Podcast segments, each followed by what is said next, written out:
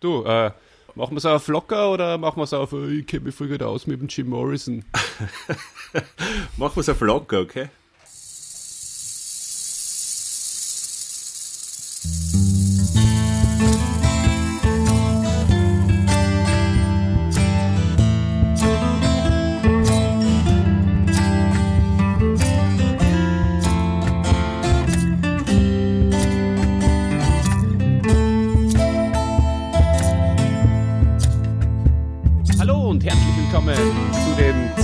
Einzigen Händen, die für euch relevant sind. Das ist die rechte und die linke Hand des Podcasts. Und mit mir verbunden aus dem wunderschönen Wien, der Prince Charming des Podcasts, Christianovic.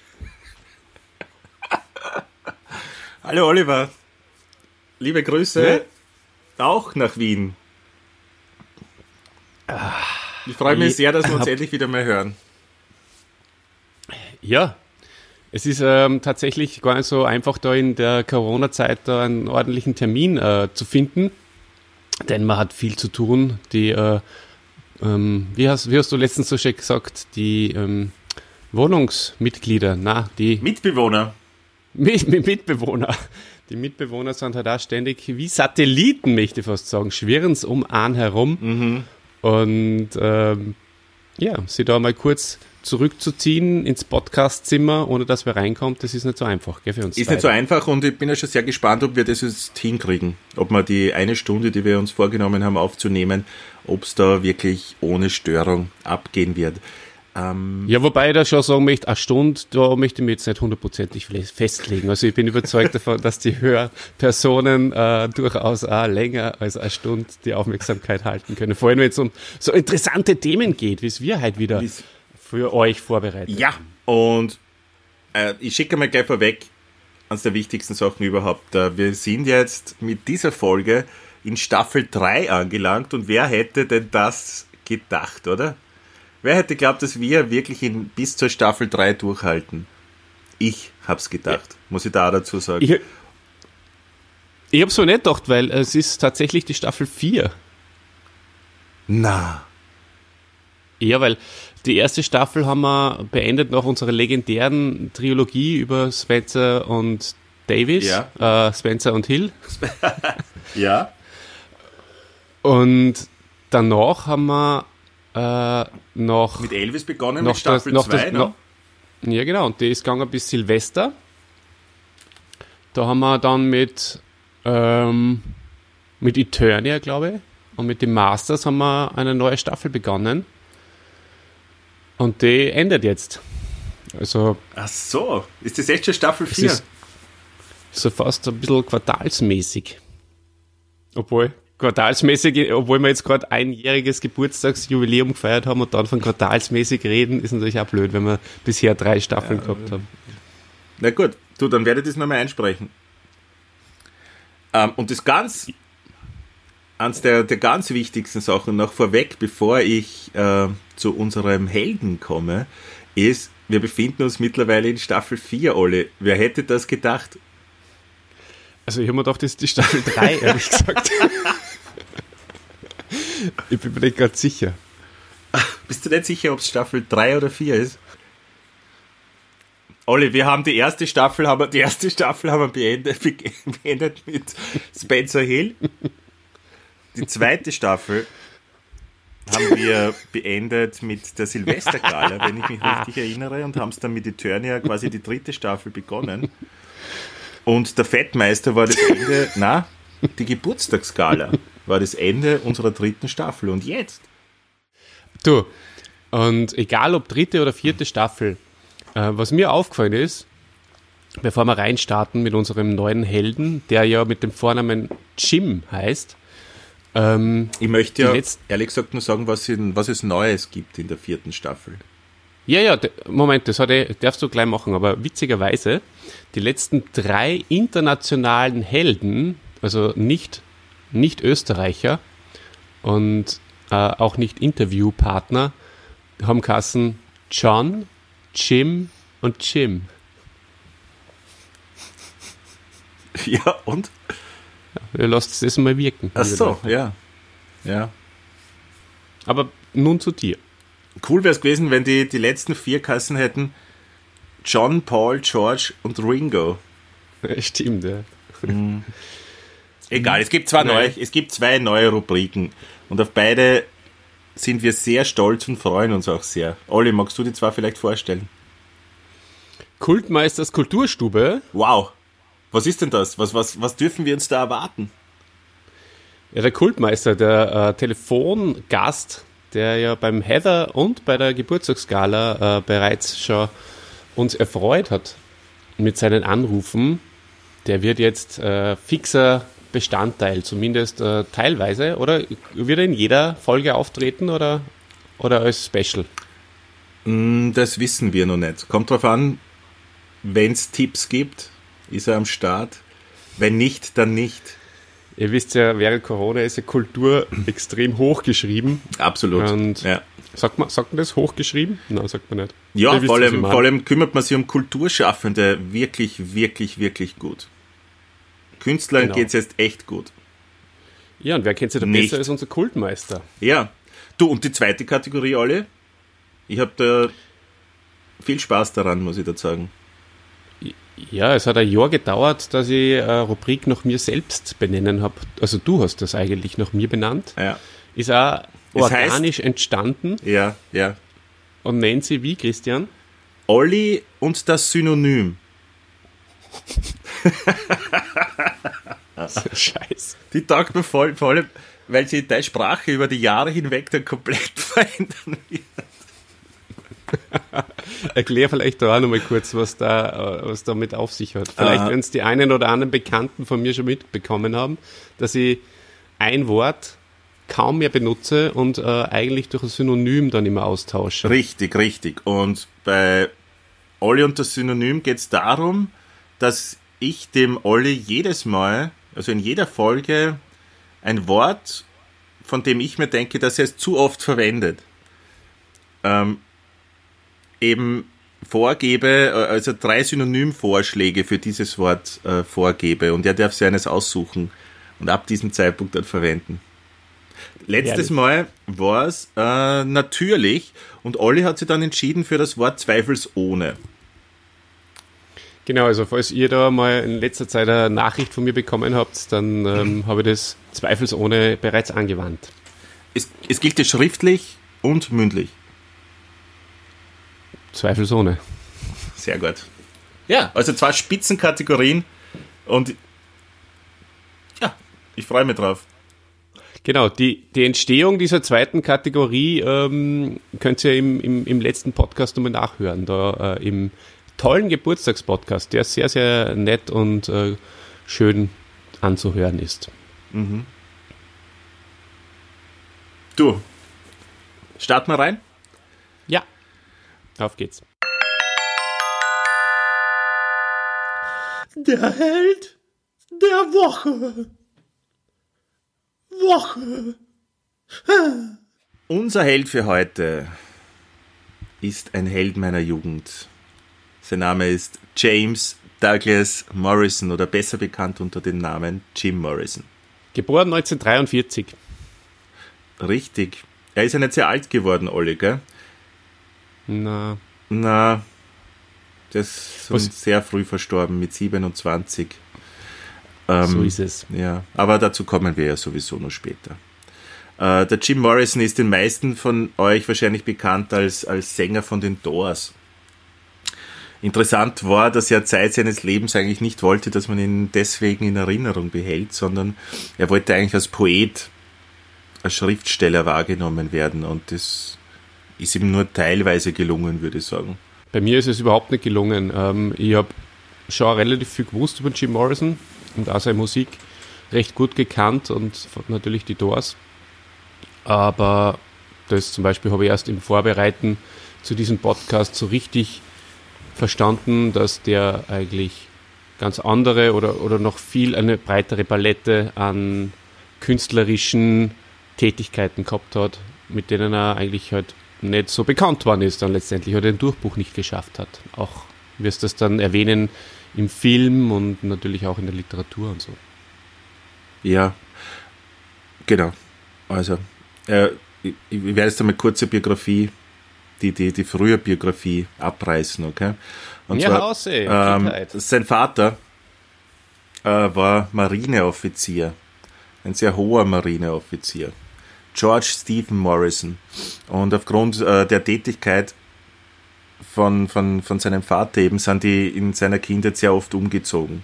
Das ist so bei amerikanischen Soldaten, die ziehen dann sehr oft von Stützpunkt zu Stützpunkt. Äh, der Jim hat zwei Geschwister, eine Schwester und einen Bruder und war immer relativ auffällig in der Schule. Also es war schon immer viel Aggression und das macht sich ja später dann auch in seinem Werk sichtbar, dass da viel äh, dunkle Energie, finde ich, war und Bemerkbar.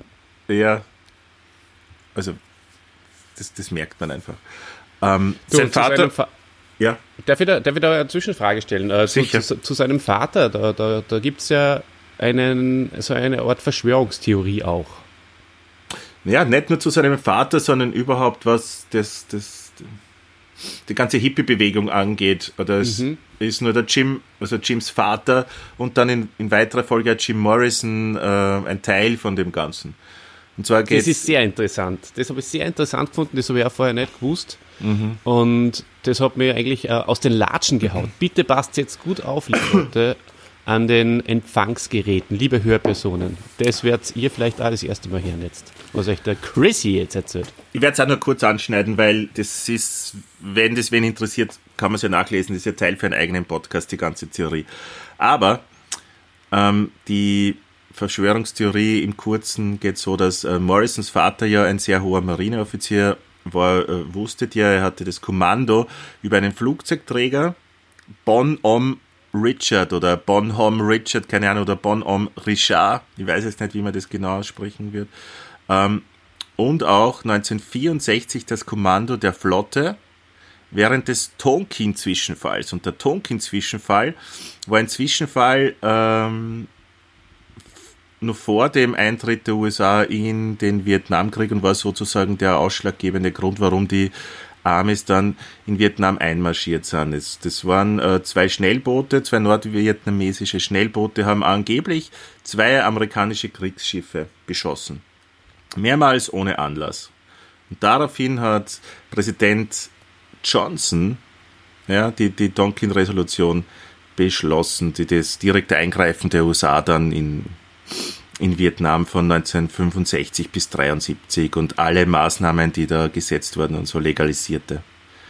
Ähm, Finde ich sehr bemerkenswert, vor allem es gibt auch ein, ein Foto vom, vom Jim und seinem Vater auf der Brücke von, von diesem Flugzeugträger, von dem ich da vorher gesprochen habe, von 1964.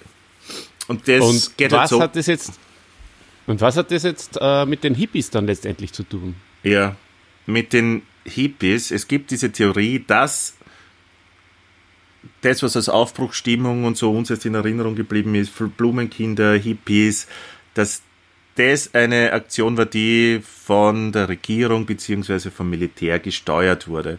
Und es gab einige Helden der Hippie-Bewegung, die Verwandte, Eltern etc. Äh, in hohen Politik- oder Militärkreisen hatte. Viele davon lebten in LA sowie auch der Jim und seine Freundin Pamela im Laurel Canyon. Und viele, und da, darum wahrscheinlich gibt es ja diese Theorie, oder hat man das hinterfragt, starben sehr früh, zum Teil unter ungeklärten Umständen.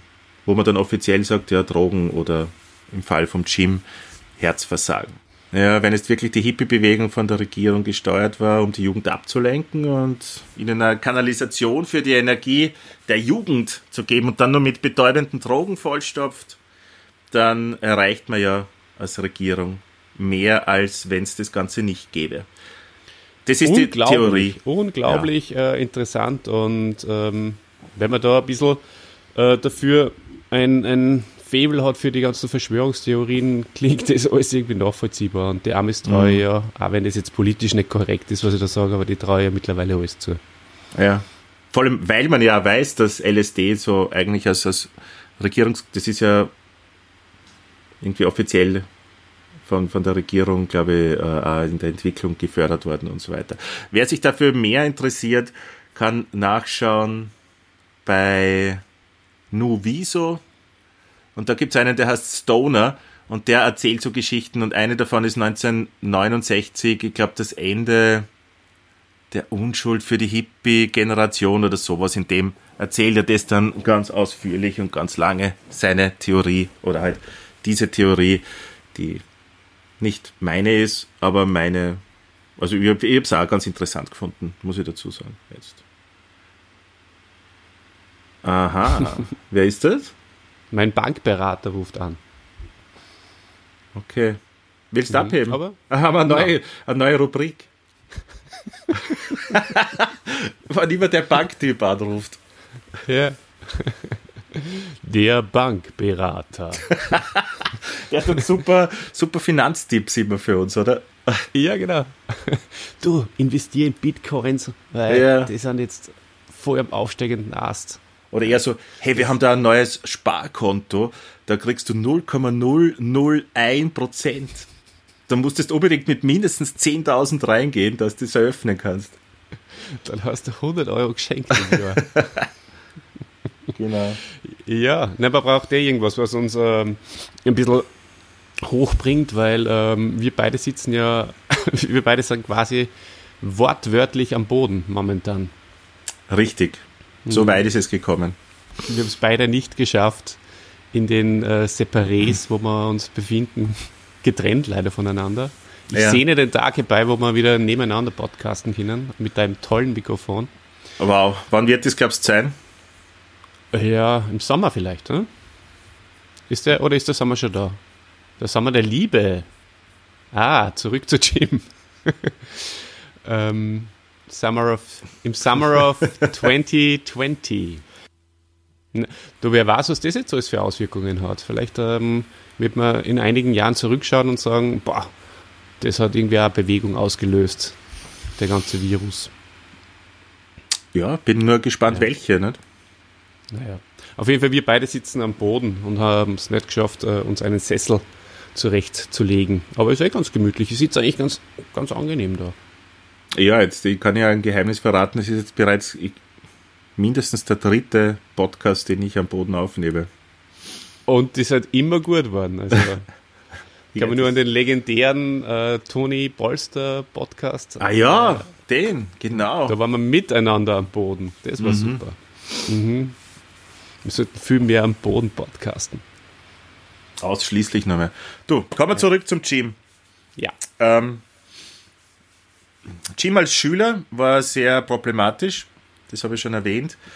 Äh, er hat sehr gerne und früh angefangen, unkonventionelle Bücher zu lesen. Jetzt habe ich mein Handy nicht auf lautlos geschalten. Überraschenderweise. Warte kurz, ja, das werde also, ich nachholen. Er hat sehr früh er gelesen. Er hat ja später dann gesagt, dass er, dass er einfach ein Chaos und, und dass er auf alles steht, was, was, was mit Revolte und Unkontrollierbarkeit zu tun hat, glaube ich. Gell? Ja, genau, genau. Das war halt die Energie, die außer hat müssen aus ihm. Ne? Was ja. hat er denn studiert, der Jim? Na, ursprünglich wollte er Schriftsteller und Soziologe werden, ja. Ähm, hat angefangen in, in Florida, wo, wo sein Vater stationiert war, auch stu zu studieren. Hat sich dann aber gegen den Willen seiner Eltern im Oktober 63 für Kalifornien entschieden. Und zwar hat er dort ein Studium der Film- und Theaterwissenschaften begonnen an der UCLA und das hat seinem Vater überhaupt nicht getaugt. Die UCLA ist ja noch anderwertig sehr, sehr berühmt geworden und bekannt und äh, mir vom Namen so unglaublich eingebrannt. Ist das eine Wrestling-Liga? Wie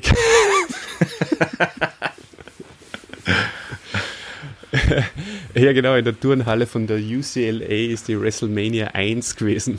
Nein, na, das du nicht? Äh, sag's, ich weiß es gerade nicht, ne? Was? Ich wette mit dir um die Summe weiß ich jetzt nicht genau, dass UCLA gewinnt.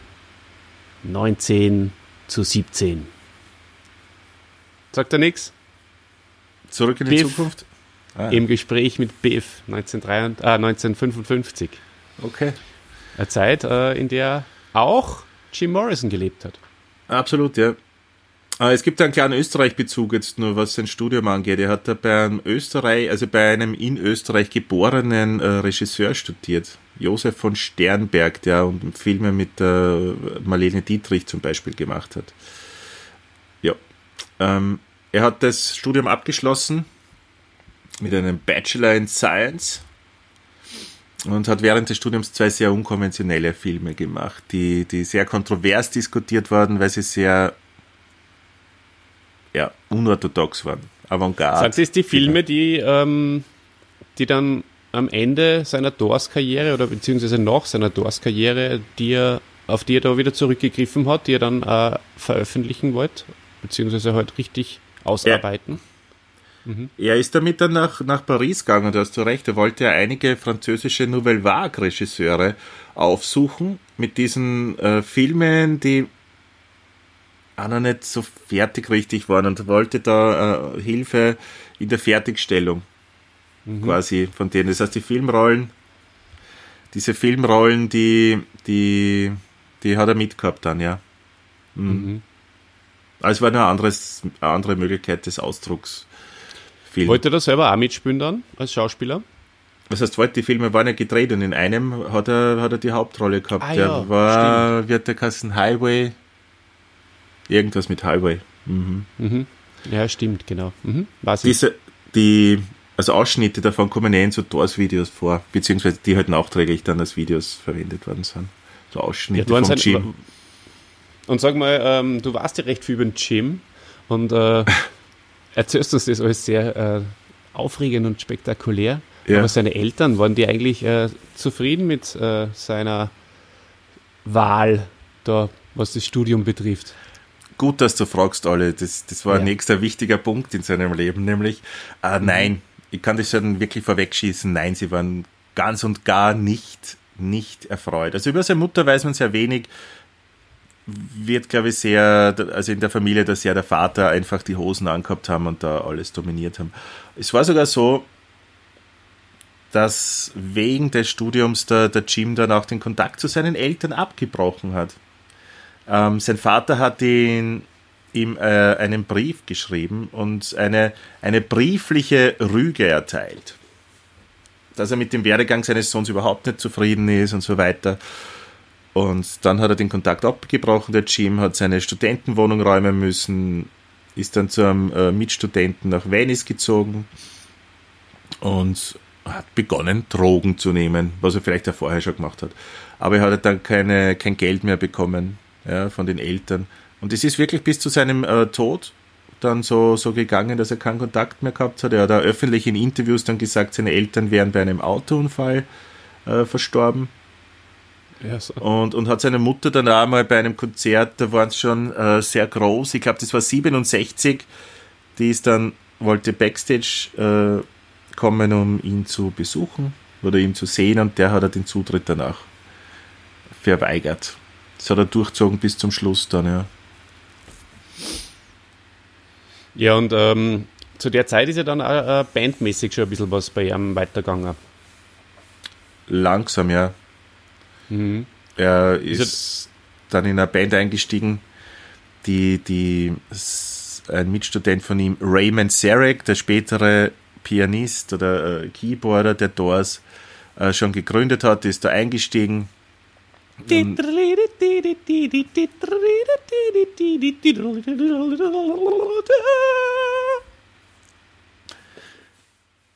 und dann sind andere Leute ausgestiegen und die, die Doors sind schon langsam zusammengekommen. Also John Densmore, der Drummer, den du kennst, und ein Jahr später kam dann auch noch Robbie Krieger dazu. Okay. Der Gitarrist. Okay, okay, okay, okay. Und ja, da habe ich eine Geschichte dazu. Du hast vollkommen recht, Olli. Da habe ich eine Geschichte. Was ist denn das für eine Geschichte eigentlich mit dieser Handsch mit diesem Handschlagquotient zu Jim? Okay, was, was, was der Handschlagquotient ist? Na, da habe ich keine Ahnung. Erzähl uns das einmal.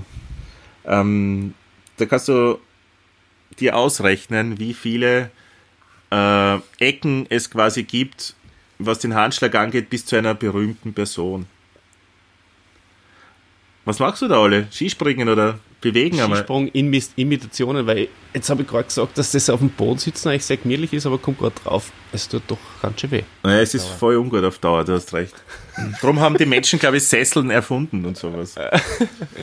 ja. Wer, glaubst du, wäre der Erfolg äh, von Jim Morrison und seiner späteren Band äh, genau gleich groß gewesen, wenn es The Chairs Kassen hätten? Mm, ich kann da den Erfolg einer anderen Band, also meine, meine erste Band, die haben wir uns in, in, in Anlehnung an The Doors, weil wir damals sehr große Doors-Fan waren, haben wir uns The Windows genannt. Und der Erfolg von The Windows, das, das war sehr, wie soll ich was? Ich glaube, Erfolg und The Windows in einem Atemzug zu nennen, ist, äh, ist eine schlechte Sache. Es war sehr überschaubar, ja. Vielleicht hättet ihr euch das patentieren lassen sollen, ja? dann wäre jetzt schon Milliardäre, weil dann wäre der Bill Gates zu euch gekommen und hätte gesagt, äh, ihr Kremser Burschen, ich hätte da jetzt eigentlich eine Software entwickelt, die äh, würde perfekt passen, da welche die gerne die Windows würde ich gerne nennen, würde ja. ich die Software gerne nennen. Und Kids, ihr mir da die Rechte bitte für 10 Millionen geben. Mhm. Das wäre super. Da habe ich übrigens Bass gespielt nur zu dem Zeitpunkt. Ach so. Ja, da war der Bassist der Windows. Liebe Grüße an alle Windows-Bandmitglieder, falls ihr das hört. War der der Typ von The Doors Experience auch dabei, der mit den langen Haaren, der etwas korpulentere? Äh, nein, nein, nein, der war ja älter. Das ist ja eigentlich der Robbie Krieger der Doors Experience, oder? Na, der Raymond Sarek der Doors Experience ist er. Okay. Aber bei Geschichte zum ja. Robbie Krieger, genau. Ich bin einmal bei, bei, bei einem Freund zu, zu, zu Hause gesessen und der hat einen Kollegen und der war auch dort. Und der Achtung, war auf der gleichen Highschool wie die Krieger Brothers. Weil der nämlich einen Zwillingsbruder hatte, der Robbie Krieger. Also gehe ich davon aus, dass ich dem die Hand gegeben habe. Der hat irgendwann in seiner Highschool-Karriere mal dem Robbie Krieger die Hand gegeben und der Robbie hat selbstverständlich dem Jim die Hand gegeben. Das heißt, Handschlagquotient zu Jim Morrison von mir zu ihm 3 oder 0,3 periodisch, je nachdem, wie man das rechnet. Wow! Wow, mhm. da so, gratuliere. Ja, und bei mir dann 4, oder? Bei dir dann 4. Oder 0,25. Ja, und das Ziel ist natürlich 1. Ja? Was sagst du dazu? Das äh, lässt mich in einem ganz anderen Licht erscheinen als bisher. Für mich selbst. ja, toll. Ja super Sache. Also alle, die uns beide kennen da draußen, äh, kennen sie dann, also alle, die die kennen, können sie dann sozusagen auch wirklich äh, in, ihre, ihren, in ihren Biografien mhm. mit eintragen, dass sie äh, einen Handschlagquotient zu Jim von 4 haben und alle, die mich kennen, 5. Äh, Zumindest äh, die mich vor Corona kennengelernt haben, ja. wo ich nur Hände geschüttelt habe. Das stimmt. Außer mhm. ich, ich kenne die auch, habe aber trotzdem 3 und nicht 5. ja, Ausnahmen gibt es immer, gell? Ja. Jetzt stell dir mal vor, du bist voll stolz drauf, weil du äh, da beim Handschlag, weil du jetzt sozusagen theoretisch einen Handschlagquotienten von irgendeiner berühmten Person von zwei hättest oder so. Mhm. Und jetzt ist aber Corona und du kannst die Hand nicht schlagen. Also nicht berühren. Wow, das, das war hart. Ja. Jetzt ist echt, ich weiß nicht, Hermai Meier zum Beispiel oder so, weißt Ja. Was hast du denn zum Hermai? Wie viel? Becken. Ja, zum Hermal zwei, zwei, mehr, mehr, wie heißt das? Größer gleich zwei. ja, okay. Mhm. Äh, was hast du zum kleinen Handset? Ich kann das schon sagen, ich habe eins. Ich habe drei. Okay. Aber das heißt für mich, du hast drei naja, äh, im, im, im, Bern, im Bern hat Schnur die, die Hände geschüttelt. Ja, aber auch mir, Alter. Ah, ja eh, trotzdem drei, oder? Wenn ich eins habe. zwei. Mhm. Okay. Ja. Jetzt nicht ganz. Und jetzt pass auf. Ah. Jetzt, jetzt kommt nämlich der, der große Clou.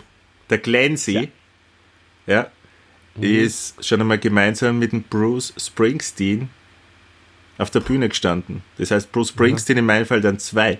Und Bruce Springsteen hat schon einmal Barack Obama getroffen. Das heißt, ich habe auch drei. Ich habe den gleichen Handschlagquotienten zum Obama wie zum Jim Morrison. Ha? Ist das geil? Du bist echt der Hammer. Echt unglaublich. Und alle, alle diejenigen sind bei mir vier. Das ist schon auch super. Ist ja nicht schlecht. Ist schon auch gut. Vier. Ja. Auch schon sehr gut. Dafür hast du Niki Lauda eins. Da habe ich nur zwei. Naja, ich glaube nicht, dass ich ihm die Hand geschüttelt habe. Aber zwei habe ich halt. Ich habe halt sein Habe ich auch drei. zumindest. Ich habe Obama, Jim Morrison und Niki Lauda drei. Ich bin überrascht, dass man drei eigentlich relativ schnell kriegt. Ich glaube, vier ist normal. Aber drei ist schon. Oder? Ich meine, Fetti habe ich zum Beispiel zwei. Ja. Na Wahnsinn. Na gut. Ah ja, lassen wir das. ähm, vielleicht sollte man nochmal zurückkehren zum Jim Morrison. Eh. Aber vorher, vorher, vorher, lieber Olli, das habe ich in dein Skript nicht reingeschrieben, aber ich habe mir es da vom, vom Timing her mal eingeschrieben. Jetzt kommt eine, die erste neue Kategorie. Und Ja, zwar das passt jetzt gut. ist es deine Kategorie.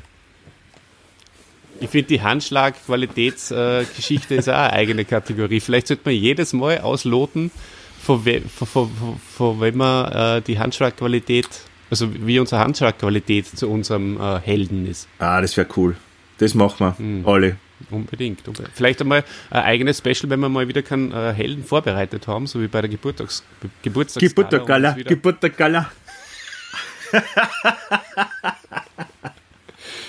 Da geht man, da geht man einfach äh, retrospektiv analysieren, wie wir zu den jeweiligen Helden, die wir bis jetzt gemacht haben, alle 29 oder was bis jetzt sind, Ja. äh, Hand, Handschlagquotienten technisch da stehen. Boah.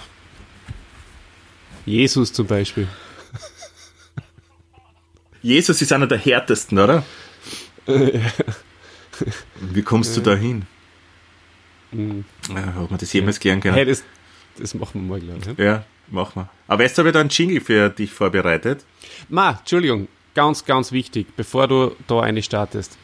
Ich habe einen, einen Helden, der jetzt nicht jetzt ähm, greifbar erscheint, ähm, von einem, den wir schon besprochen haben, der hat äh, bei mir Handschlagquotient 1.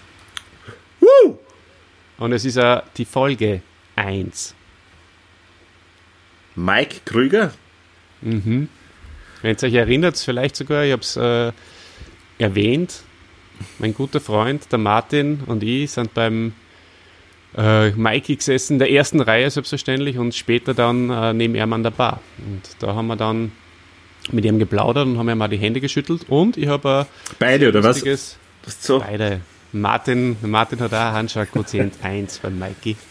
Und äh, dann haben wir ein schönes, ein schönes äh, CD gekauft und die unterschreiben lassen für unseren Coach, weil der hat da Geburtstag gehabt in der Zeit. Ich glaube sogar sein 30er, ich glaube es war genau vor 10 Jahren. Wahnsinn, weil heuer feiert er einen 40er, unser Coach. Ja, warte mal, da muss ich jetzt unterbrechen.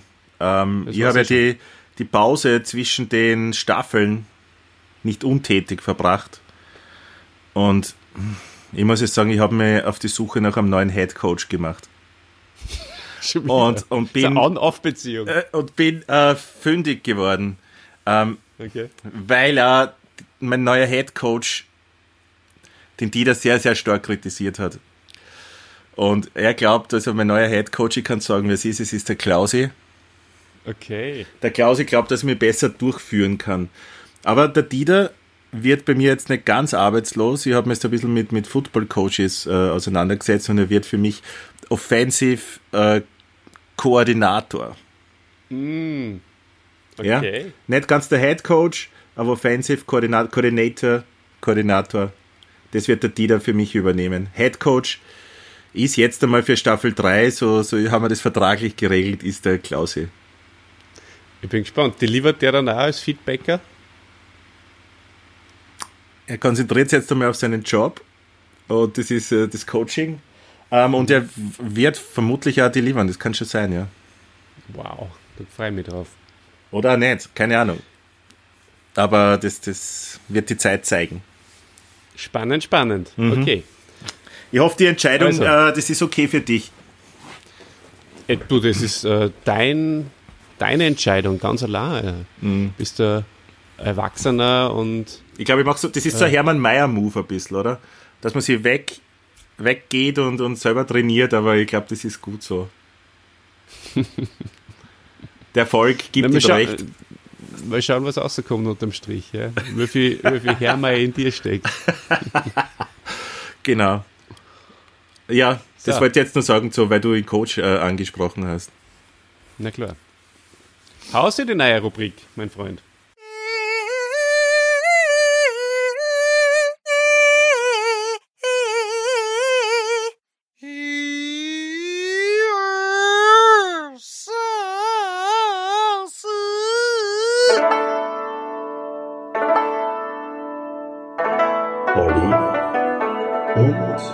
Das Synonym.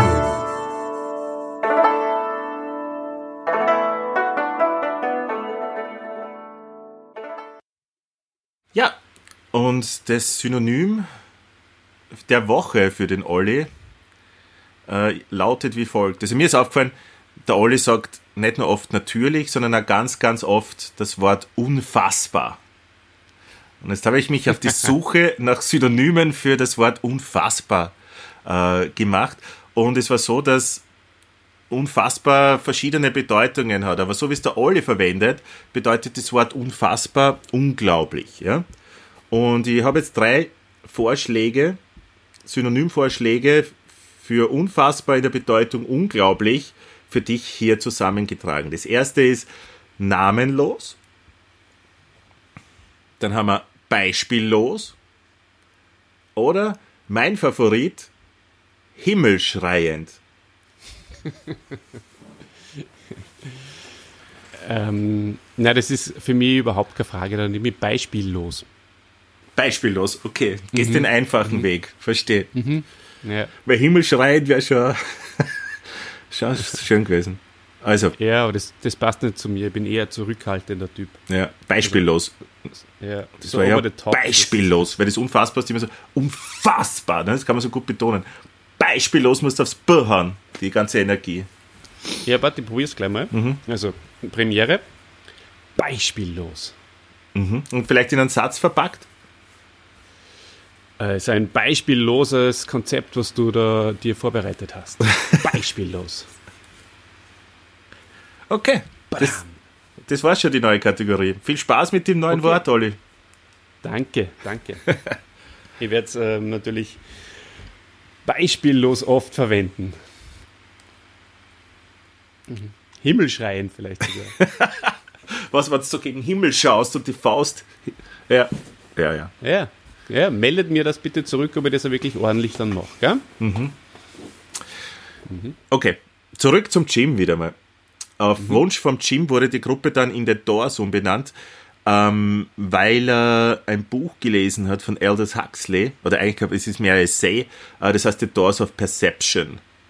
Da geht es um die, die Auswirkung von halluzinogenen Drogen wie Mescalin oder LSD auf das menschliche Bewusstsein. Es war ja bis, ich glaube 1967 oder 68 in den USA sogar legal, LSD zu nehmen. Muss man da an dieser Stelle auch sagen.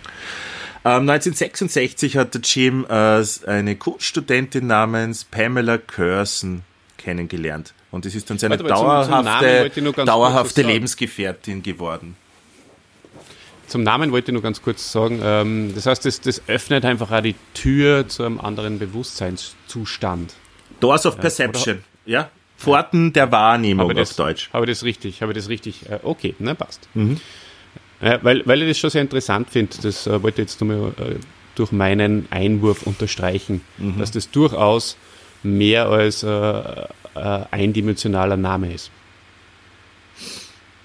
Ja.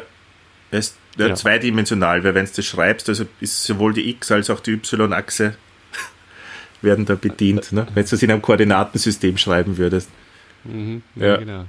Äh, zurück zu Pamela. Genau.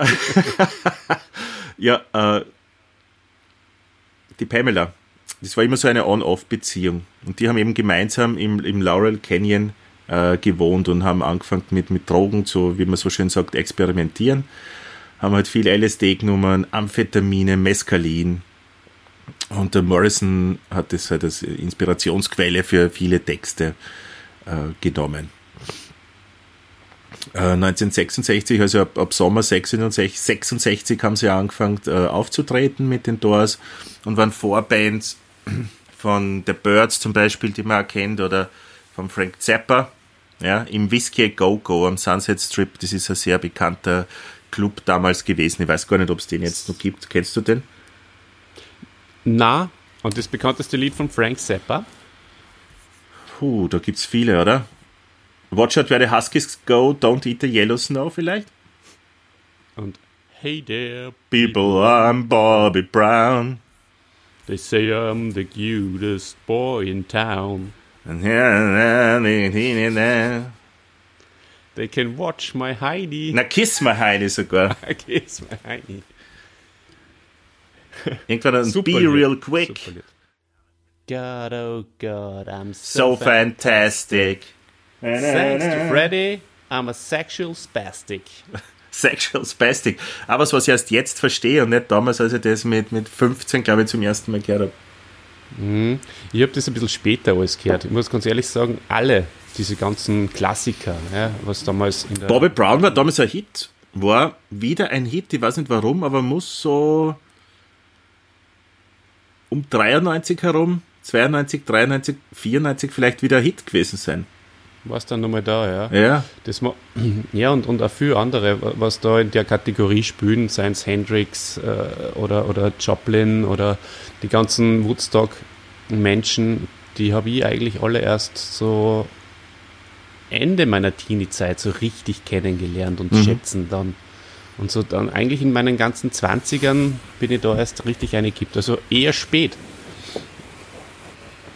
Vielleicht. Okay. Macht dir nichts, bist du Spätzünder. Mein Gott. Der Coach will ja immer ein bisschen wissen, wie wir dazu stehen, zu den ganzen, zu den ganzen Helden. Und das ist meine Geschichte, was ich da beitragen kann. Außerdem habe ich heute ein Bock Mali Leiberl an. Das sei an der Stelle auch noch ähm, äh, erwähnt. Hier war ein, ein schwarzes Leiberlang. Ohne Aufdruck. Sehr gut. 1967 haben sie dann ihr Debütalbum mit dem Namen The Doors veröffentlicht. Da waren schon Hits drauf, wie zum Beispiel Light My Fire. Ja, das war die, on Through. ja, Light My Fire war die zweite Single, die sie veröffentlicht haben und ähm, das war der erste Nummer 1 Hits dann in den US Billboard Charts. Da sind die Ja, Doors und Mein eingeladen. Lieblingslied Show me the way to the next whiskey bar. Ist das da drauf? Glaub schon, gell? Das ist da drauf und äh, witzigerweise Und 20th ist, das nicht, ist das nicht nur dein Lieblingslied, der Alabama-Song, sondern war auch äh, der Lieblingssong des Produzenten, der die, die erste Platte produziert hat und hat die Doors eigentlich nur aufgrund vom Alabama-Song danach, nach dem Konzert, äh, ja, gefragt, ob sie nicht eine Platte aufnehmen wollen. Das war der Alabama-Song, so wie du den jetzt gerade vorgesungen hast. Äh, von Bert Brecht übrigens der Text aus der Drei-Groschen-Oper, wenn ich mich richtig erinnere. Ähm, ja, es, es ging ein bisschen wie der Heinz Brüller, oder? Ja, den ganzen Podcast schon. Ja. Ja, macht man auf, macht man auf lustig.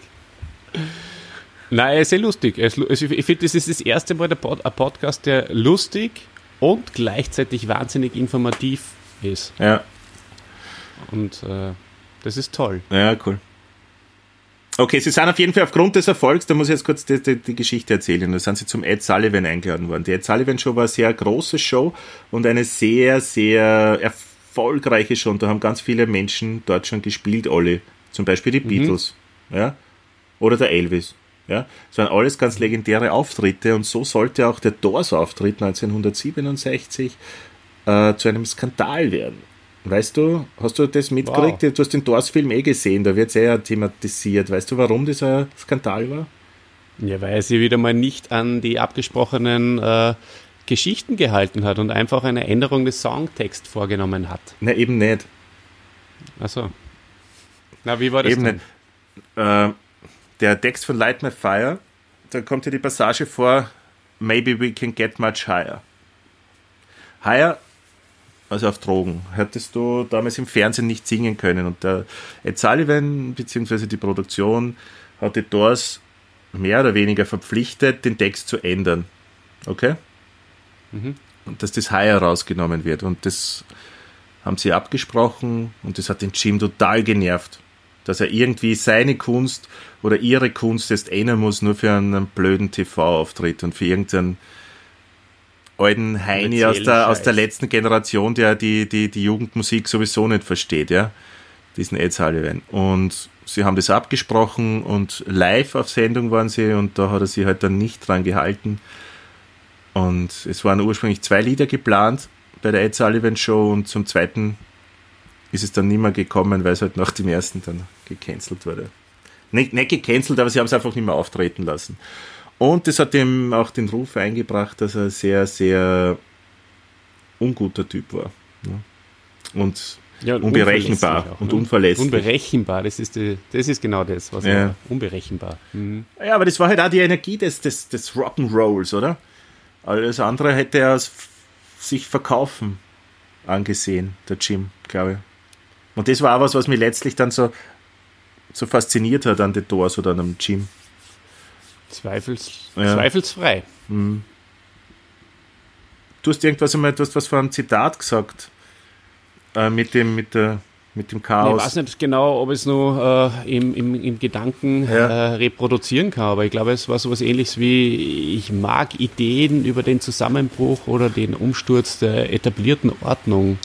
Pff, Ich glaube, dass irgendwie geht es weiter mit, mich interessiert alles, was mit Revolte und Unordnung und Chaos zu tun hat. Ganz besonders Handlungen, die scheinbar keinen Sinn machen. Ähm, genau, das, ich glaube, dann hat er sogar nur irgendwas so gesagt wie, das scheint mir, ist die Straße zur Freiheit oder so, irgendeine, irgendeine Plattitüde. Ist das eine Plattitüde? Na. Wenn du Ähm, das sagst, Also, na, eben eigentlich genau das Gegenteil, oder? Äußere Freiheit ist ein Weg, innere Freiheit zu erreichen. Ich glaube, wenn mich nicht alles täuscht, war das so im Jänner 67, wo er das zitiert hat.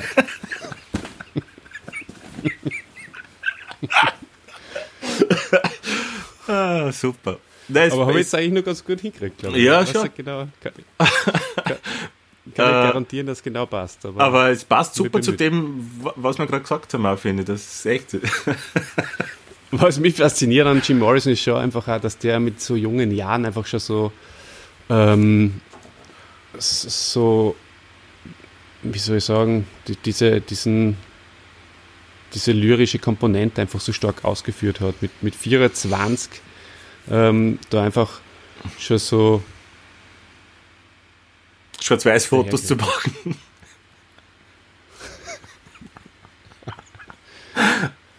tu, du weiter. Ja. Ähm, Was also hat er mit 24 Jahren eigentlich nur gemacht?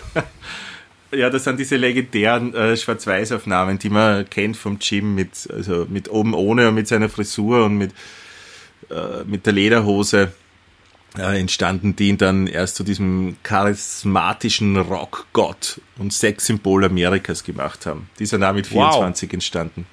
Wow. Ich würde sagen, das ist auch das erste Mal, dass zwei so Sexsymbole wie wir über ein Sexsymbol reden, äh, wie es der Jim Morrison war. Ja, absolut. Das passt ja hervorragend zusammen. Ähm, ich habe tatsächlich auch eine Lederhose gehabt in meiner Jugend dann so. Also so, eine- so eine lange Lederhose. Keine, Bauernlederhose. ich gehabt habe. du hast zwei gehabt? Richtig. Zwei. Ein Rauleder und ein Glattleder. Ich habe nur Glattleder, weil der Jim Morrison ja nur Glattleder Leder trug. was, war das, was war das härteste Konzert, was du jemals äh, besucht hast mit der Glattlederhose? Was war das ärgste Metal-Konzert, was du jemals besucht hast damit? eine Metal gar nicht. Bist du eigentlich eine berechtigte Glattlederhose zu tragen? Naja, aber ich habe äh, den. Fehler gemacht, eins meiner eigenen Konzerte mit Glattlederhose zu spielen. Und das Oh. war voll schlecht als Schlagzeuger, weil irgendwie, das war alles so schwer, die Beine zu bewegen und so. Das war alles nicht so Mhm. einfach. Muss ich sagen, war ein Das glaube ich Fehler. gern. Das glaube ich gern. Na, wir, Da hättest eher, Ja. eher in einer Latex-Legging vielleicht auftreten sollen. die hat es damals, glaube ich, noch gar nicht gegeben, oder? Das Aber vielleicht schon. machen. Kann man auch machen. Kann man auch mal machen. Ja. Ja, gut. Ja.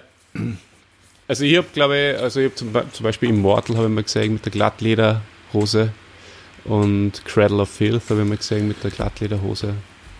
Cradle, glaube ich, mit äh, meinem lieben Cousin David, der uns letztens gegrüßt hat im äh, Geburtstagspodcast. Hallo David und äh, vielen Dank für die Geburtstagsgrüße, Wünsche. Hm. Du, ich habe sie immer angehabt eigentlich eine Zeit lang. Die Hose. Nicht nur für Konzerte. Das hast du nur für Konzerte ausgepackt. Na,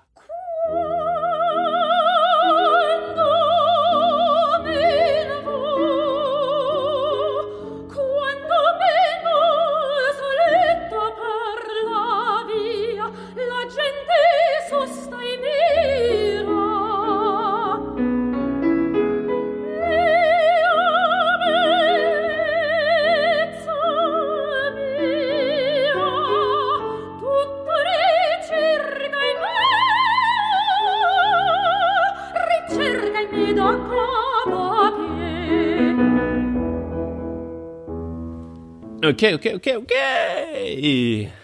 Jim hat sich ja auch sehr so indigenen Einflüssen hingegeben und, äh, und hat dann sowas kreiert wie einen Rock-Schamanen oder den Lizard King, den Echsenkönig. Ja? Und er, äh, was den Aussehen angeht, aber, aber auch was, was Inhalte angeht. Also er hat auch oft so äh, während der Shows so Art Schamanen-Ding abgezogen und hat sehr, sehr auf das Indianer-Ding halt äh, da gestanden oder indigene Ding. Ähm, was ihm auch sehr äh, viel Spaß gemacht hat, war so ein dionysisches, rauschhaftes äh, Leben. Dionysos, der Gott des Weins, glaube ich, war das, oder? Griechische. Das weiß ich leider nicht. Okay. Ja, hat auch sehr viel äh, Nietzsche gelesen und, und konnte sich halt seinem Alkohol- und Drogenkonsum nicht entziehen. Und das ist ein bisschen außer Kontrolle geraten im Laufe der Zeit, so dass das Jim immer mehr und mehr zum, zum Alkoholiker auch wurde. Mhm. Und das hat halt dazu auch geführt, dass, dass ihm Konzerte immer weniger Spaß machten und, und er oft da so Auseinandersetzungen mit dem Publikum gehabt hat. Ja, und das wahrscheinlich auch dann gegen Ende der Doors hin dann auch provoziert hat. Beziehungsweise es auch von ihm erwartet wurde schon. Für, für, für wie sagt man da, für Unordnung oder für Krawall zu sorgen. Und was dann hinten raus ja auch dafür gesorgt hat, dass er einfach auch vielerorts gar nicht mehr gern gesehen wurde oder sogar Auftrittsverbot gehabt hat. Gell? Aber ich die Geschichte, die, die Indianergeschichte erzählen, weil die, ähm, die war sie bereits, äh, auch bevor ich mich da jetzt nur mal auch mit deinem Handout zusammen äh, vertieft habe, äh, war mir das schon be bekannt, dass der Jim Morrison als vierjähriger Stöpsel äh, einen Autounfall mitverfolgen hat müssen, äh, beziehungsweise er und sein Vater oder die Familie sind da dazugekommen und da waren sehr viele Indianer beteiligt oder ausschließlich Indianer beteiligt äh, an dem Autounfall, wo es äh, Todesfolgen gegeben hat. Das dürfte recht brutal und wütend gewesen sein. Und interessant dabei ist, dass sein Vater dem vierjährigen äh, Jim Morrison dann im späteren Verlauf äh, gesagt hat, anstatt es mit ihm zu bewältigen und durchzumachen, hat er ihm gesagt, er hat das nur geträumt. Und das finde ich unglaublich eigentlich. Das ist eine Frechheit eigentlich. Ja. Schlechter Pädagoge gewesen, der Vater. Ja, man, man muss ja zu seiner Verteidigung sagen, er hat nie von sich behauptet, ein guter Pädagoge zu sein. er war ein ja, Militärhaverer. Ja, voll. Aber es Nein. stimmt, ja, unvorstellbar, dass man sowas macht. Aber es war die Zeit da damals natürlich, die, musst dir vorstellen, der Vater vom Jim, wann ist der dann auf die Welt gekommen? Wahrscheinlich um die letzte Jahrhundertwende herum, ne? Oder vorletzte Natürlich. mittlerweile. Aber Ja. lassen wir das. Ja, aber das hat wahnsinnig viel Einfluss äh, genommen da in sein Liedgut und in sein Performance, auch wie du vorher schon erwähnt hast. Genau. Die, die, die Indianer, weil er hat ja gesagt dann irgendwie so in die Art, äh, an dem Tag sind die Geister der Schamanen in ihn hineingefahren und äh, Genau, genau. hat dann das transportieren wollen. Ja. Und ja, also so, so Bühnenauftritte hatten immer so, so Elemente einer schamanischen Seance. Und es gibt ja im, im, im Lied von der ersten Platte, über die wir kurz gesprochen haben, ein Lied, das ist, äh, heißt, hieß The End. Ne? Ein, ein viel gespieltes Lied, ein sehr langes Lied. Und, und da geht es ja auch um einen Vatermörder. Ne? Also da hat er das auch mit, mit, mit einfließen lassen, diesen Hass auf seinen Vater. Ja. Ganz Mhm. genau. Ja, also ab 67 kam es immer wieder zu, zu Multen. Äh, Fans, Polizei, alle waren da, darin äh, verwickelt. Einmal zum Beispiel in New Haven äh, ist äh, Reizgas dann zum Einsatz gekommen von einem, durch einen übereifrigen Ordnungshüter. Hüter, ja.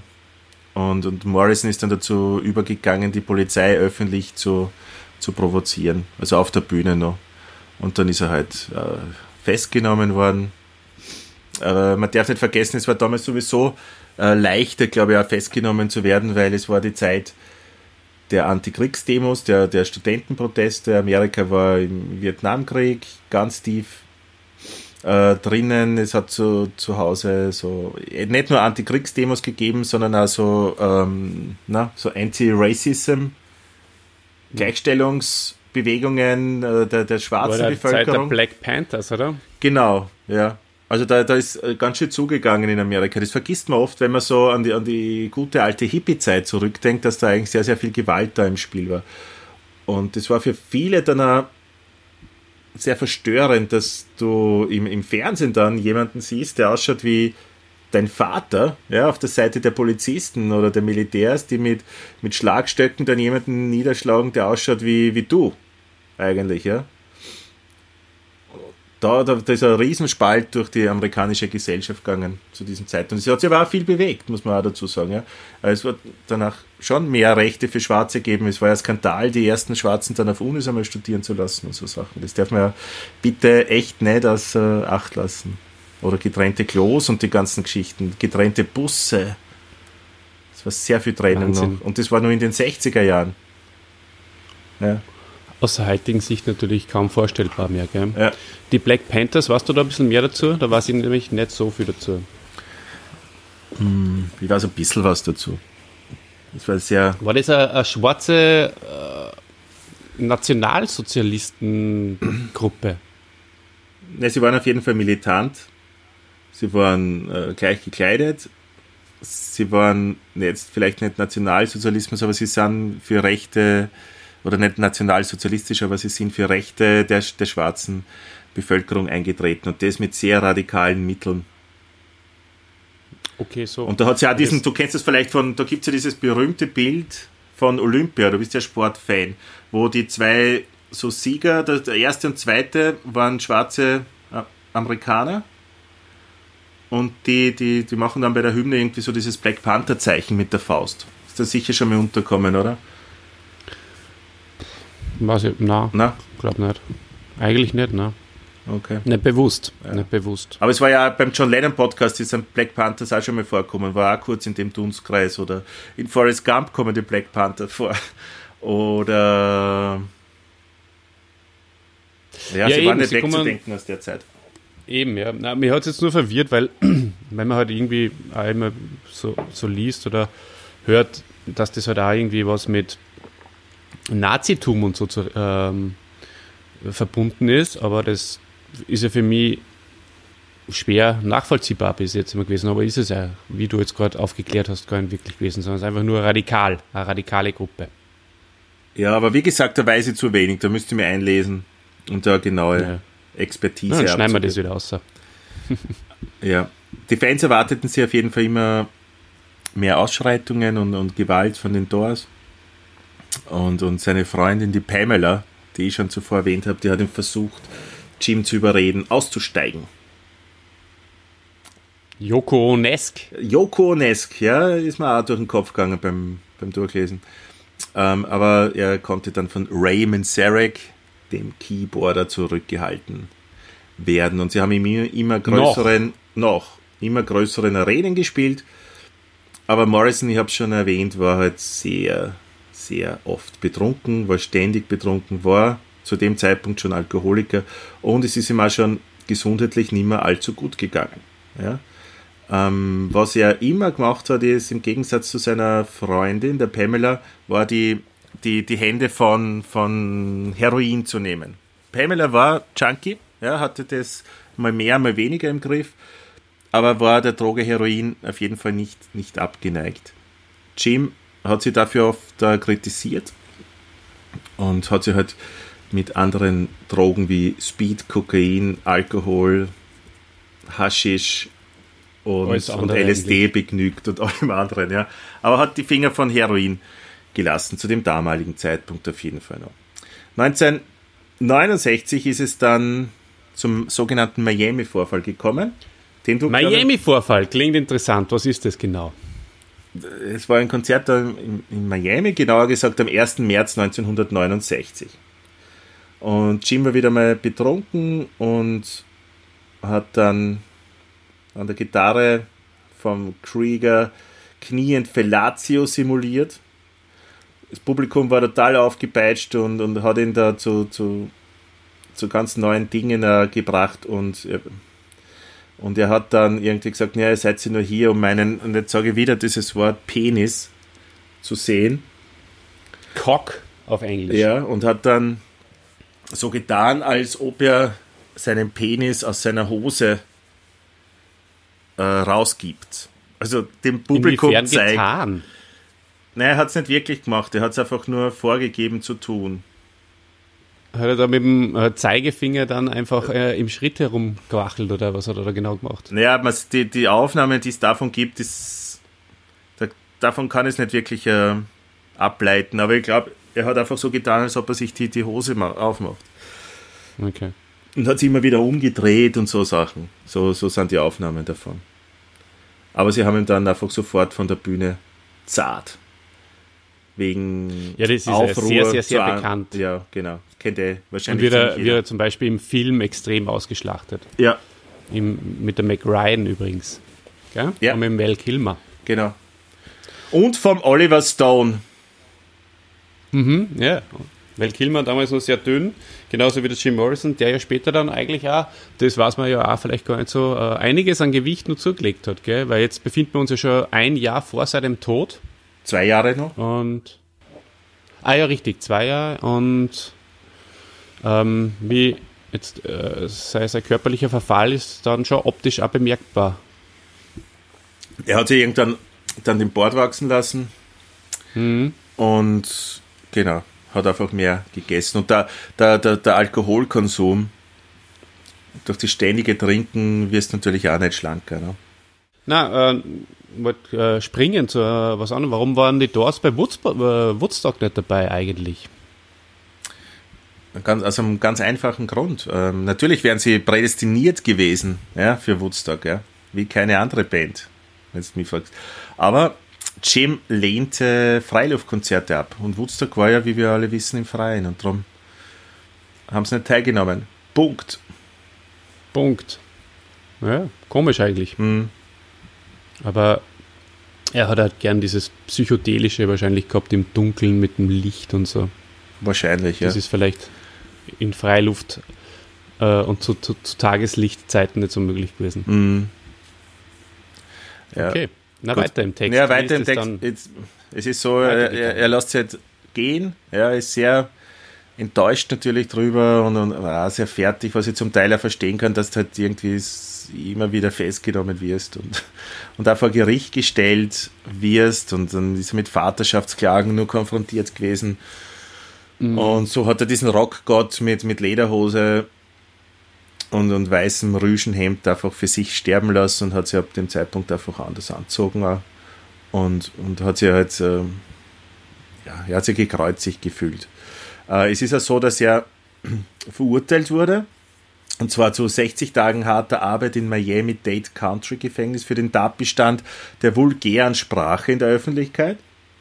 Ja, und äh, 60 Monate harter Arbeit an selber Stelle sowie eine Geldstrafe von 500 Dollar aufgrund öffentlicher Entblößung. Und das war halt so, dass auch vor Gericht diesen, sind zig Fotos gezeigt worden, ähm, Leute befragt worden und so. Und das hat keiner bestätigen können, dass sich der Jim wirklich entblößt hat auf der Bühne. Trotzdem ist er dazu verurteilt worden, hat 50 Dollar Kaution hinterlegt und war trotzdem auf freiem Fuß. Alles klar. Mhm. Ja, 50.000 Dollar, auch kein Pappenstiel zu der damaligen Zeit. Na. Zum Glück war er Rockstar. Zum Glück war er Rockstar. Du, die Pam, gell, Ja. seine Langzeitfreundin, die ist es ja äh, bis zum Ende geblieben, obwohl er durchaus äh, einer Nacht mit einem Groupie nicht abgeneigt war. Mhm. Sehe ich das richtig? Ja, ich habe eh vorher schon gerade erwähnt, dass er, da bist du, glaube ich, ein bisschen weggedriftet gerade, äh, dass er auch äh, mit Vaterschaftsklagen konfrontiert war. Ah, ja, eben, na, das war für mich ein Stichwort, Ja. dass ich da nochmal eine, Ja, eine Grätsche. Mhm. Ich kenne mich so gut aus mit Jim Morrison. ne vorher. Man, das hast du echt Ja. gut, gut gemacht, ja. Ja, ja, ja. Und dann ist auf jeden Fall, äh, dann hat er den, äh, an dem Tag, an dem Riders on the Storm von der letzten Platte LA Woman äh, gerade abgemischt wurde, wurde im Studio von der letzten Doors-Platte LA Women, Women, Woman, Blödsinn, ähm, hat er den, den Doors dann bekannt gegeben, dass er aussteigt. Und ja, ist dann kurz darauf seiner Langzeitfreundin Pamela hinterhergereist nach Paris. Ins Exil quasi, kann man fast sagen. Ja, Ja. Und weißt, wer ihn da am Friedhof besucht hat? ich Ich. Aber ich war zweimal sogar schon. Ja, super. Ja. Ich war zweimal. Ja, super. Mhm. Gar nicht gewusst, dass wir da beide dort waren. Oder haben wir da schon mal drüber geredet? Off ich habe es auch nicht mehr in Erinnerung. Ne. Aber ja, interessant. Aber das macht man halt als Musikfan, wenn man in Paris ist, schaut man zum Père Lachaise. Da ist er übrigens begraben. Und warum ein Père Ja, ist Du, schon ein, Olli, ein breiter, ein, ein, ein, langer, ein langer Weg mit der U-Bahn dorthin gewesen, muss ich sagen. Also ums Eck, sage ich jetzt einmal jetzt nicht. kommt drauf an, wo du gerade bist in Paris, nicht? Ja, von der, vom Zentrum halt. Ah, ja. Aber weißt du, wo man, dran, wo man da vorbeikommt, an welcher Halle? An Paris-Bercy. Oder ich zumindest bin da dran vorbeigekommen.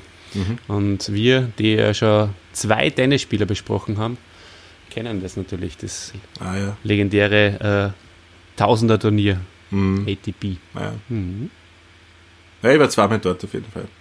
Nicht beim Percy, sondern Okay. beim, beim Gym. Und warum bist du zweimal dorthin gefahren? Weil man, Nee, ich war einmal, ich war einmal mit 18 oder sowas.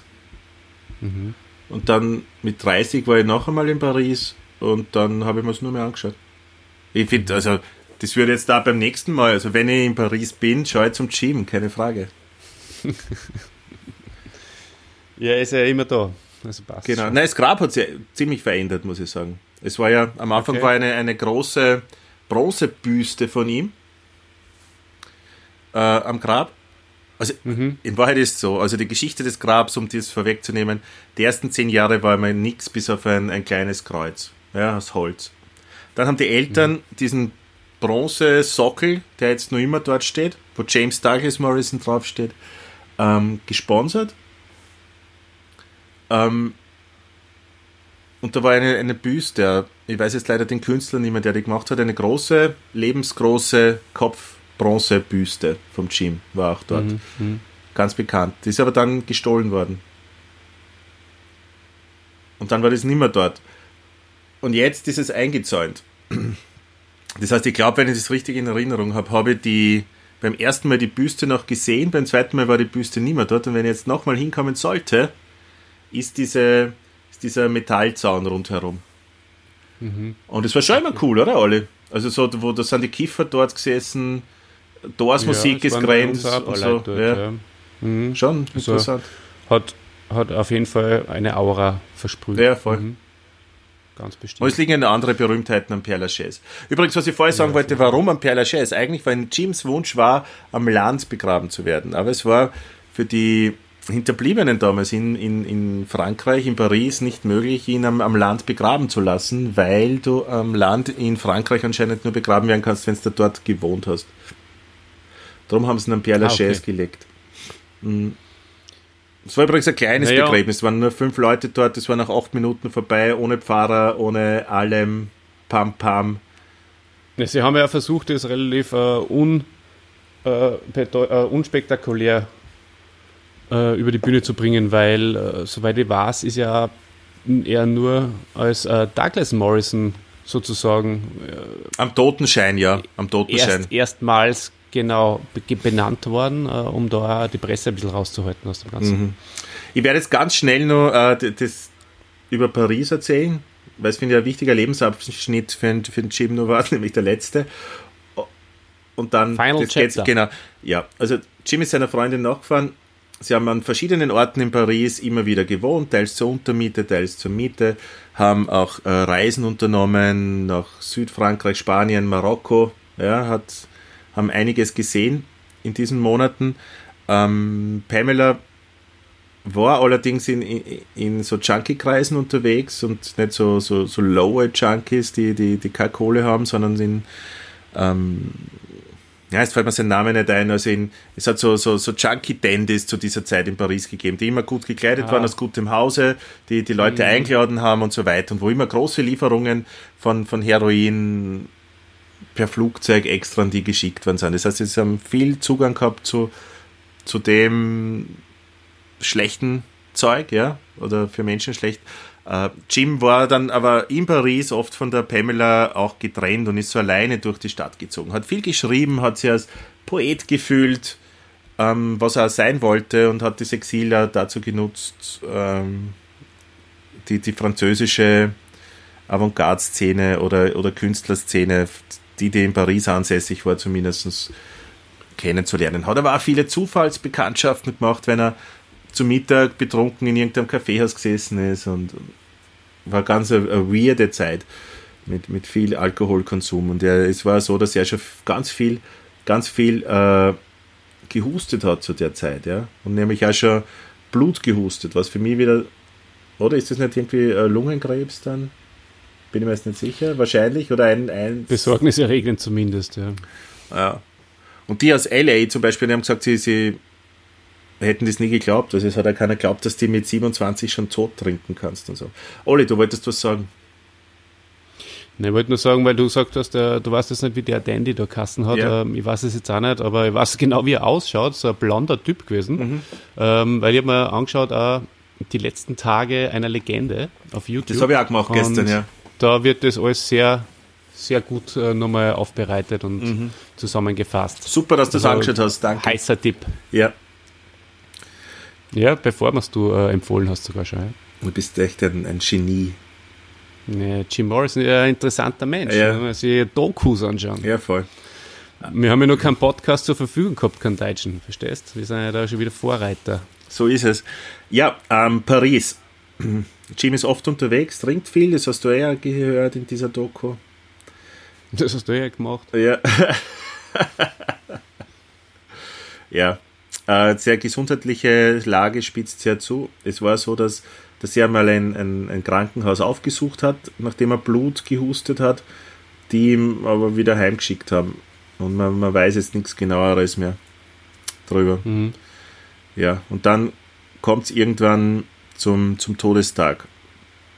Und da gibt es auch verschiedene Theorien, was den angeht. Die offizielle ist die, dass er mit seiner Freundin im Kino war. Also, dass er den ganzen Tag getrunken hat und sind um 10 ins Kino gegangen. Verzeihung. Sind um 1 wieder heimgekommen.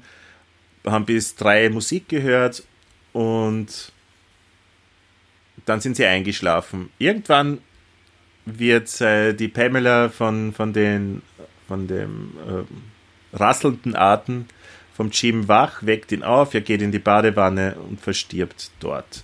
Dazwischen war die Pamela angeblich noch einmal im Badezimmer, weil sich der Jim übergeben hat und hat Blut gehustet und dann auch Blutklumpen. Ja, und dann kommt da was Witziges vor. Ähm, stell dir vor, der, der hustet Blut und, und, und so Klumpen dann heraus. Und, und sie fragt ihn dann, na, soll ich einen Arzt holen? Und er sagt, na, nein, ich bin eh nicht krank, es geht mir gut. Dann geht die Geschichte offiziell so weiter, dass sie dann ins Bett ging und sagt, na, okay, dann war ich beruhigt und, und schlief sofort ein. Das hat sie so zu Protokoll gegeben, gell? Ganz genau. Und am nächsten Tag war, hat, man halt, äh, hat sie den Jim dann gefunden. Aber ich finde es auch toll, dass man beruhigt ins Bett geht, wenn der sagt, hey, es geht mir eh gut. Ich habe jetzt nur ein bisschen Blutklumpen gehustet, oder? Passt schon. Ja, ja, gut, ich stelle mir das schon so vor, dass wenn du einfach voll dicht halt irgendwie gerade deinen seligen Schlaf hast und da halt einfach auch nur jetzt die Ruhephase brauchst und dann, dann stehst du halt so völlig äh, groggy auf und denkst dir, boah, ja, Gott sei Dank ist ja nichts. Und hau ich mich wieder hin, weil ich eh so fertig bin mit der Welt. Ja, wahrscheinlich. Eine andere zweite Theorie ist die, Na komm, jetzt aber. Die, dass die äh, echte. Jetzt, jetzt, jetzt erzähl uns über die echte. Äh, ich weiß ja nicht, ob es die echte echt war. Ich weiß es ja nicht. vonstatten gegangen ist da. Also, Jim war oft im Rock'n'Roll Circus zu Gast, war Stammgast, war, das ist ein Rock'n'Roll Club. Und an diesem Abend, auch am letzten Tag seines Lebens, oder am vorletzten Tag, noch vor Mitternacht, war schon wieder angetrunken, als er dorthin kam und hat dann angeblich äh, das Päckchen Heroin für die Pamela entgegengenommen, weil die noch nicht dort war und hat es dann am, am Klo getestet gibt es auch die Möglichkeit, weil er so starken Husten hatte und, und das ist ja so ähnlich wie Codein wirkte das, nicht? Heroin, dass das ein hustenstillend ist und hat sie dann aber, weil es so hochprozentig war, am, am Klo von diesem Club ähm, ja, ins, ins Koma geschossen sozusagen. Freunde von ihm haben ihn aber dann durch einen unterirdischen Gang, der zu einem anderen Club führt, sind verbunden, äh, da rausgetragen und es kann ja sein, dass da dieser Junkie Dandy dabei war. Ja, und, und dann in die Wohnung gebracht. Und Wasser, warum in der Badewanne? Man hat äh, bei Überdosen, Überdosen, sagt man das so, oder Überdosis jetzt? Überdosen. Wahrscheinlich Überdosen, ja. Äh, hat man damals zumindest, ich weiß nicht, ob das jetzt noch so ist, äh, Junkies öfters in die kalte Badewanne gelegt, dass sie wach bleiben. Als die Polizei kam, war das Wasser allerdings warm, aber warmes Wasser kann man natürlich schnell nachfüllen. Ja, also es kann sein, dass er an einer Überdosis verstorben ist und weil er sowieso schon so angeschlagen war, hat der Arzt dann Totenschein einfach geschrieben, ja.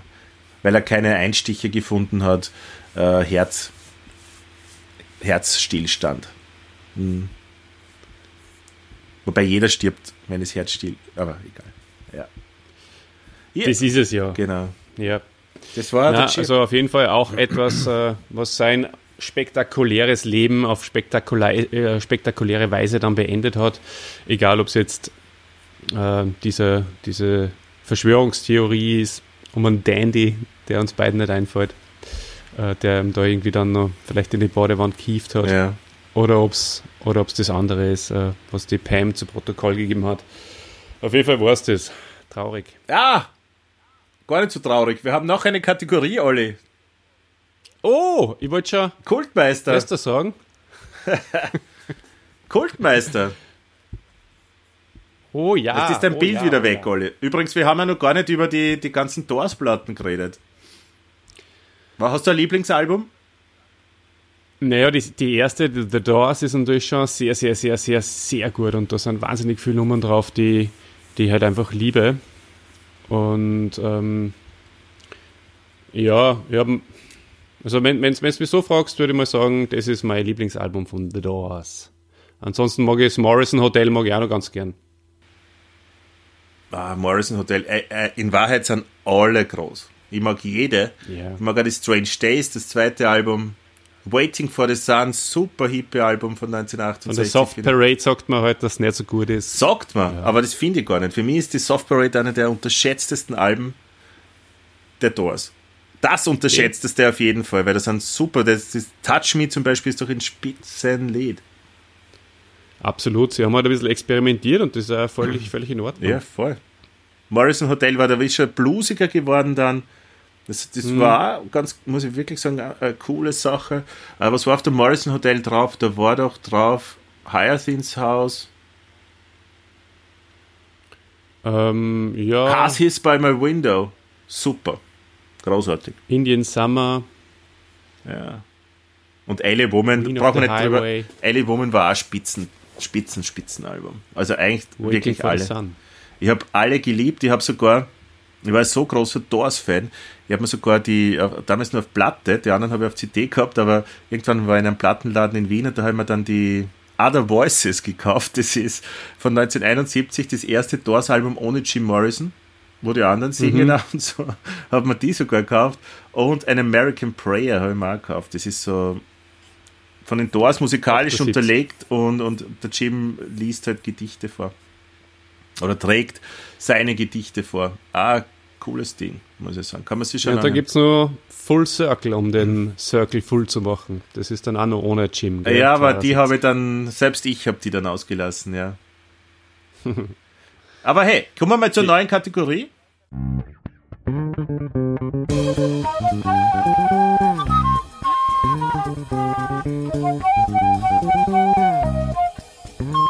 Kultmeisters Kulturstube. Zeit zum Entspannen. Hallo, heute habe ich einen Lesetipp für euch. Ihr kennt doch sicher alle Lucky Luke, den habe ich in meiner Kindheit immer sehr gerne gelesen und gemeinsam mit den Nachbarsbuben alle möglichen Hefte zusammengesammelt und verschlungen. Jetzt ist letztes Jahr, Ende letzten Jahres, ein neuer Band in der Reihe Lucky Luke Hommage erschienen, die Nummer 3.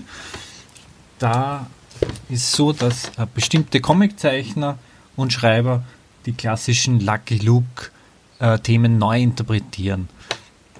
Der aktuelle Band heißt Lucky Luke sattelt um und ist von Marvel geschrieben. Das ist insofern was Besonderes, da Marvel ein deutscher Autor ist und ist somit der erste Lucky Luke Band, der von einem deutschen Autor verfasst wurde. Schön ist auch, dass Marvel seinem Zeichenstil treu bleibt und nicht äh, wie die anderen Bände versucht, den Stil von Morris akribisch äh, nachzumachen. Das Ganze wirkt dadurch am Anfang etwas ungewohnt, aber erfreulicherweise sehr frisch.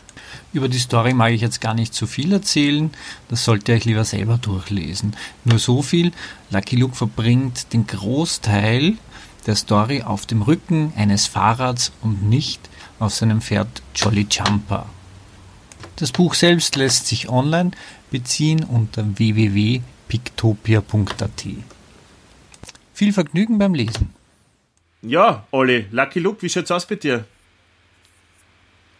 Lucky Luke, äh, ich als Olli Jumper bin natürlich äh, ganz, ein groß, ganz groß im Lucky Luke-Thema drinnen. Mm, Ja, mein Bruder hat äh, sehr viele Lucky Luke-Hefte gekauft Ja, das und glaube ich. Der alte Westernheld. Ganz genau. Und wer da natürlich auch wieder eine Rolle gespielt hat, war der Dida, unser Coach, der ja mit uns als Kind früher diverse Urlaube in Südeuropa verbracht hat und damals äh, in Zeiten ohne Handy, ohne Gameboy noch sogar, am Anfang zumindest, da haben sie halt Asterix und Lucky Luke haben haben uns da rausgerissen, wenn wir mal ein bisschen Zeit für uns selbst haben wollten. Ja. Und dann haben wir uns halt zurückgezogen auf die, auf die Liege unter, im, im Pinienwald am Campingplatz und haben Lucky Luke gelesen. Das ist für mich Ah, schön. meine, meine wunderschöne, ja genau, sehr her, äh, herzerwärmende äh, Erinnerung. Und wenn du das aussuchen Toll. könntest, Asterix oder Lucky Luke, entscheidest du dich für Lucky Luke? Ja, schon irgendwie, ja. Mhm. Emotional schon. Mhm. Habe hab ich mir leichter dann, sie wegzulesen, sage ich jetzt einmal. Als Kind zumindest. Mhm. Jetzt habe ich es auch schon lange nicht mehr in der Hand gehabt, aber doch, war mir irgendwie sympathischer nur als Asterix. Was halt nicht bedeutet, dass man nicht Asterix auch sehr sympathisch war. Mhm. Und du? Ah, ich war schon ein Asterix-Typ. Ich meine, ich habe ein paar Lucky Lukes gehabt, aber Asterix war, ist, war mir näher. Ja. Das habe ich mir gedacht. Du sagst es so, wie wenn es so, ab, also so abwertet fast.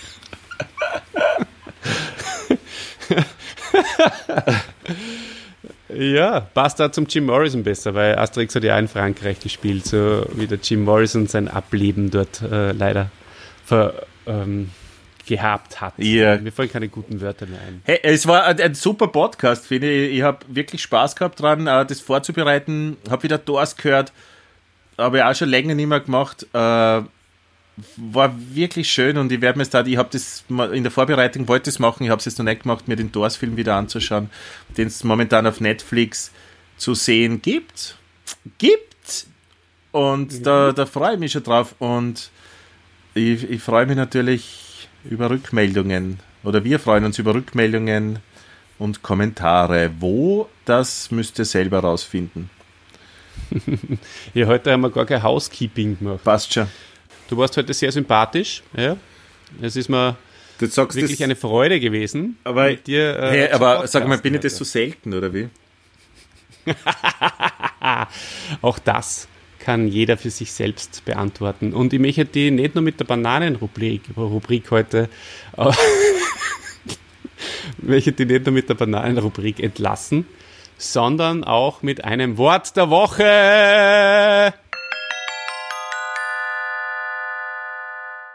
Wort der Woche. Das Wort der Woche ist Daddeln. Hast du das schon mal gehört? Dadeln oder Daddeln? Ja. Daddeln. D-A-D-D, also D-A-D-D-E-L-N. Und Nein. Daddeln ja, ist niederdeutschen Ursprungs und geht auf das niederdeutsche Dodeln, Stottern, Stammeln zurück. Zu seiner Bedeutung äh, kann man aber auch noch Folgendes sagen. Es ist auch Spielen am Spielautomaten. Und das kam es, also daher habe ich es gehört, das habe ich letztens in meinem Lieblingspodcast gehört, weil da sagen sie, äh, redet manchmal vom Daddeln. Und das Zocken, also am Spielautomaten, das ist deswegen, weil Spielautomaten so abgehackte, ratternde Geräusche von sich geben, die ans Stottern erinnern. Daddeln. Naja, lieber Christian, ja, ich höre ich hör da ja schon etwas sich hineinknistern.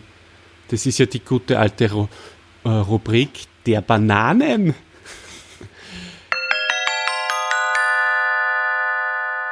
Die Bananenrubrik. Bananenrubrik. Lieber Christian, was magst du lieber? Afrikanische Masken oder Bananen? Bananen.